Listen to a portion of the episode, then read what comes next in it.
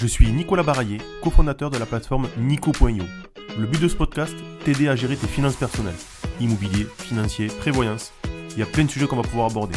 Partir plutôt à la retraite, protéger ta famille, tes enfants, acheter une résidence principale, se payer peut-être la voiture de tes rêves, le bateau.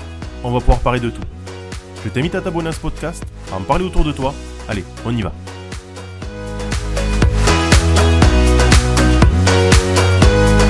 L'État français souhaite installer des éoliennes près de l'île Oléron, par exemple. Pour financer le projet, deux solutions. La première, augmenter les impôts pour les financer en cash. Je pense qu'on va s'arrêter là. La deuxième, expliquer le projet, mettre en face un rendement potentiel et compte tenu de sa note, aller voir si les marchés financiers sont prêts à lui prêter. Les marchés financiers, c'est ni plus ni moins que vous et moi qui allons potentiellement acheter ces obligations avec un rendement et voir si on laisse l'État financer ce projet-là. Voilà un petit peu comment on peut donner 10 000 euros à l'État français et être payé pour ça et récupérer son capital à terme.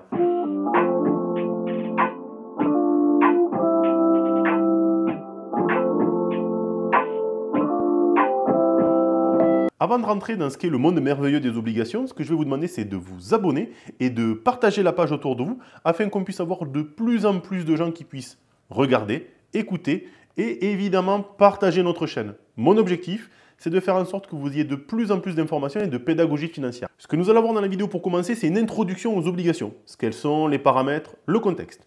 Deuxième point, les différences entre les actions et les obligations.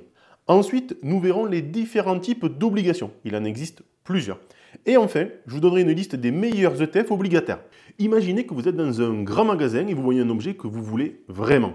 On est bientôt période de Noël, on peut l'entendre je ne sais pas, le dernier objet peut-être qui pourrait vous permettre de vous développer ou développer votre entreprise. Vous n'avez pas malheureusement les moyens de l'acheter. À ça, deux solutions. Vous mettez de côté et on se donne rendez-vous dans plusieurs années, ou alors vous demandez à un ami potentiellement de vous prêter de l'argent en lui proposant d'avoir de l'intérêt et à terme le capital. Une obligation, c'est ni plus ni moins qu'un prêt fait souvent entre un gouvernement, une entreprise, une mairie et un investisseur. Au lieu d'emprunter à la banque, l'État, le gouvernement, la mairie, l'entreprise va se tourner vers les investisseurs, leur proposer un contrat qui va les lier. L'investisseur va devenir le prêteur, l'organisme, l'État, l'entreprise va devenir l'emprunteur, et en fait par rapport à ça, un contrat va être noué. Par rapport au fait que l'investisseur est prêté de l'argent, l'entreprise, le gouvernement, l'emprunteur, un rendement et lui remboursera le capital à terme. Vous êtes sur des obligations. Les obligations, c'est pas très récent. Ça existait déjà à l'époque de la Rome antique où, pour construire leurs aqueducs, leurs routes, à l'époque, ils faisaient déjà ce type de contrat pour avoir du capital qui rentre, financer les projets, émettre un rendement et rembourser le capital à terme.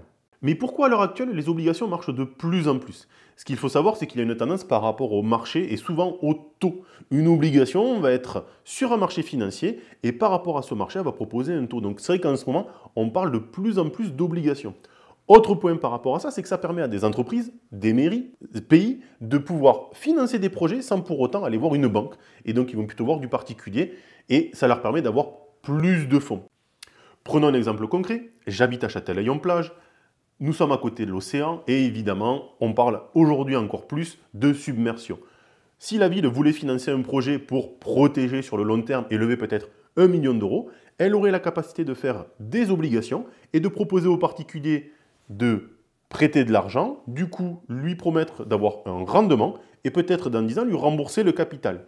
La notion de risque, ça va être est-ce que la ville de Châtelaillon serait en mesure d'assumer le rendement et le remboursement du capital à terme. Et là, on va voir qu'il y a des organismes qui vont venir encadrer la situation.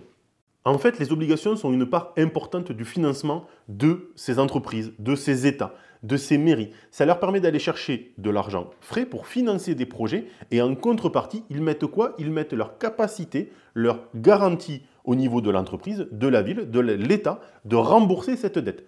Donc c'est vrai qu'on voit que pour l'investisseur, il y a un attrait, c'est de se dire que selon le pays, la mairie, la ville, l'entreprise, on va avoir de plus en plus de notes différentes et peut-être de plus en plus de qualité.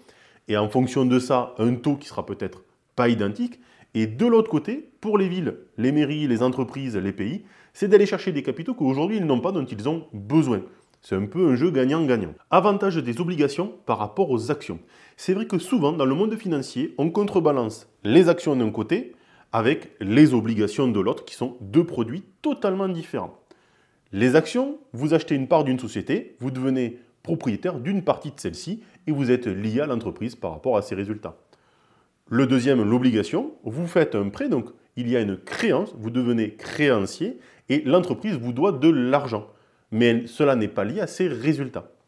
Ce qu'il faut se dire aujourd'hui, c'est qu'une obligation, on va avoir souvent un rendement qui est fixe au début et un capital remboursé.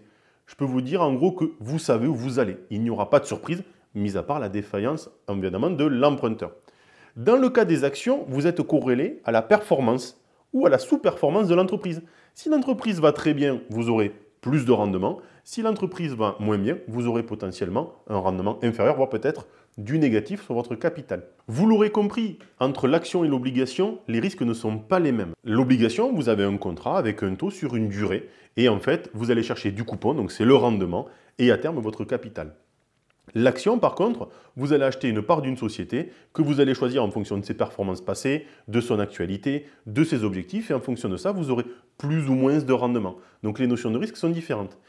Pour autant, il y a un risque qui est commun au c'est la faillite de l'entreprise ou de l'État, on ne le souhaite pas, et en fait que l'emprunteur, ou en tout cas l'entreprise, ne puisse plus vous rembourser ou vous racheter votre part ou vous payer vos rendements.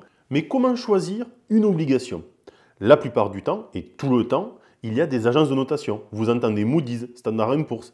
Il y en a trois très grandes au niveau mondial qui vont venir noter les pays, les entreprises. En fonction de ces notes, plus la note est élevée, plus le pays ou l'entreprise est sécurisé, moins le taux d'intérêt sera important. Et inversement, plus le pays ou l'entreprise aura une note qui sera dégradée, plus le taux sera important. Pourquoi?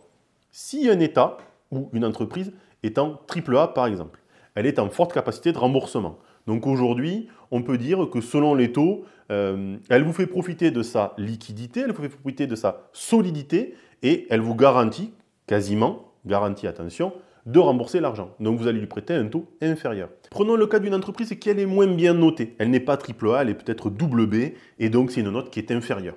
Elle, elle a moins de sécurité, moins de liquidité, moins de garantie. Donc elle aura tendance à mieux rémunérer le produit d'obligation pour être sûr de collecter l'argent. Il est évident que si vous avez deux produits identiques, mais un qui est mieux noté que l'autre, vous aurez tendance à aller sur celui qui est mieux noté, qui a plus de garantie. C'est ainsi que les notations font beaucoup sur les marchés financiers et aussi sur les pays. C'est pour ça que dernièrement, on s'est un peu inquiété par rapport à la France et Standard Poor's de voir si la note était dégradée. Même si on ne voit pas toujours l'impact direct, il peut y avoir des conséquences en long terme. Le combo magique. Souvent, on met en rapport une action et une obligation. Une action est une part d'une société qui va avoir de la volatilité, qui peut évoluer en fonction du temps. Une obligation est un produit créance, donc un prêt, qui a un rendement qui est connu à l'avenir et où on doit récupérer à terme son capital. Le fait d'avoir les deux vous permet d'avoir une action sur les marchés financiers, peut-être une capacité à avoir plus de rendement, et en parallèle avoir une obligation, un rendement futur qui est dès le début connu, avec un remboursement du capital à terme. Ce que j'aimerais vous expliquer, c'est les différents types d'obligations. On est parti dès le début sur un terme généraliste, l'obligation, mais il existe plusieurs types d'obligations qui n'ont pas toutes les mêmes répercussions. Premier point, les obligations d'État, vous l'avez compris, c'est une obligation qui est liée à un pays, à un État, et en fait, par rapport à sa note Standard Poor's, on lui prête ou pas en fonction de sa capacité à rembourser. Ensuite, vous avez tout ce qui sont des obligations municipales, que j'ai trouvé plutôt aux États-Unis, où là, c'est une ville qui veut emprunter de l'argent et qui va venir vous faire une obligation. Donc, à la différence de l'État, une obligation municipale est liée à une ville.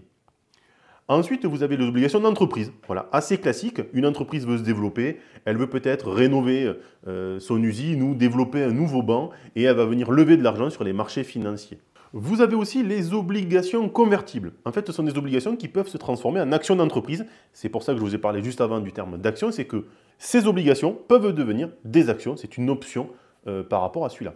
Vous avez ensuite les obligations à taux variable, dont le taux n'est pas connu à l'avance et avec une formule mathématique, on va vous dire chaque année combien vous pourriez toucher. En suivant les obligations à haut rendement.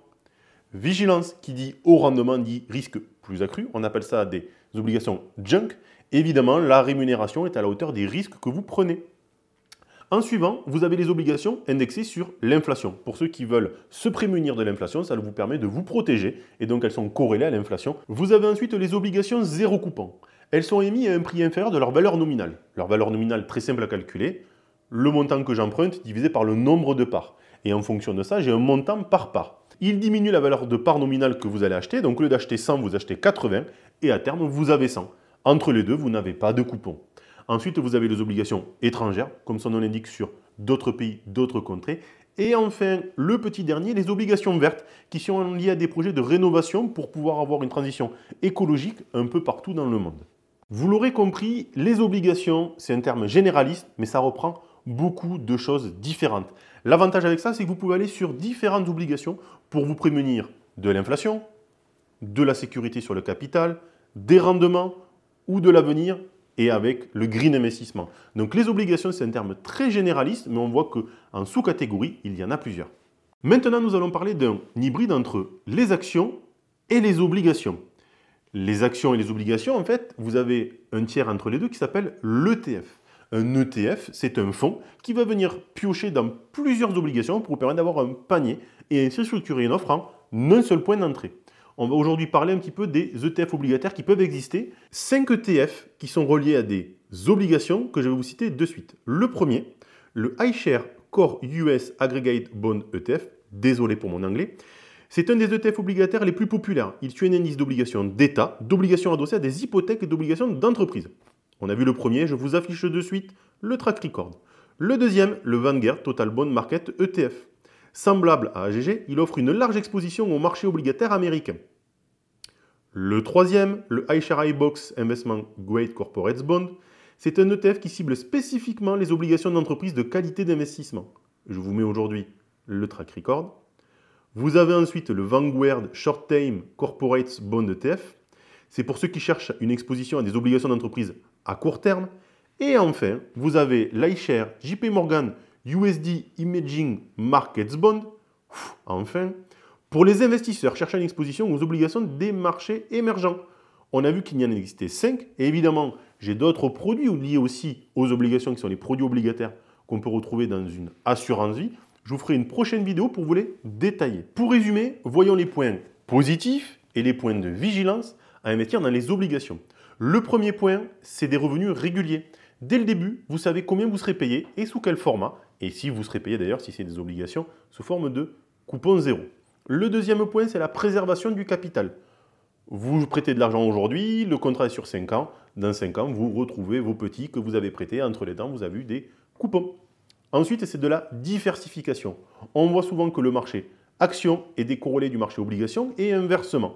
Donc une obligation peut bien se tenir quand le marché des actions peut moins bien se tenir. Le fait d'avoir un portefeuille diversifié action-obligation vous permet de mutualiser le risque. Et enfin, c'est la prévisibilité. À la différence d'une action, il n'y a pas de volatilité sur ce produit-là en termes de rendement de coupon, puisque vous avez un rendement dès le début qui vous est annoncé, on vous le paye et on vous rembourse le capital à terme. Maintenant, il est évident que vous avez moins de rendement que sur une action potentiellement. Pour autant, les obligations et l'investissement dans les obligations, ce n'est pas tout rose. Il y a des risques. Le premier risque, c'est que votre obligation ait un taux d'intérêt qui soit inférieur au taux d'intérêt des obligations de demain.